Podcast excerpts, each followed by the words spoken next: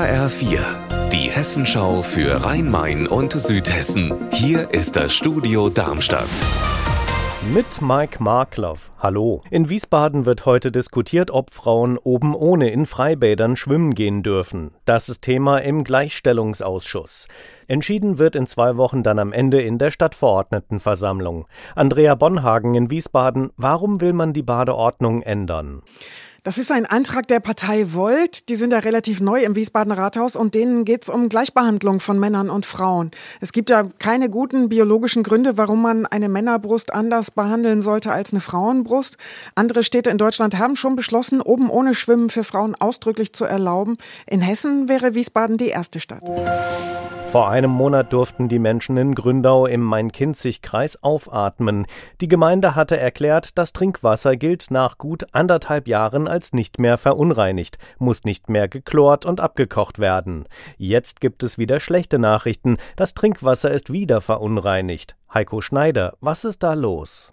Bürgermeister Helfrich hat erklärt, am vergangenen Mittwoch wurde bei einer Probe festgestellt, der Keim im Trinkwasser ist zurück.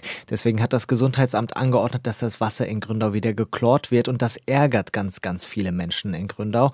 Und zum Beispiel die Freie Wählergemeinschaft wirft der Gemeindeverwaltung Untätigkeit vor, denn bis heute ist ja unklar, woher dieser Keim kommt, warum der das Wasser verunreinigt. Deshalb fordern jetzt viele Menschen, dass sich die Gemeinde um das Problem kümmert, zum Beispiel in einer Sondersitzung des Bauausschusses.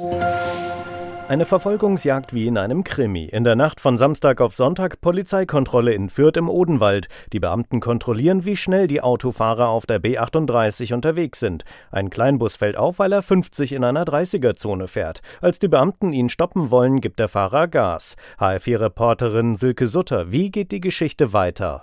Die Streife nimmt die Verfolgung auf, gibt ebenfalls Vollgas, als der Kleinbus plötzlich bremst. Es kommt zum Auffahrunfall. Damit war die Verfolgungsjagd aber noch nicht vorbei. Bei Seidenbach lenkt der Fahrer den Kleinbus dann in ein Waldstück, steigt aus, flüchtet zu Fuß und nur mit Hilfe von anderen Streifenwagen und sogar einem Polizeihubschrauber wird er schließlich gefasst. Unser Wetter in Rhein-Main und Südhessen.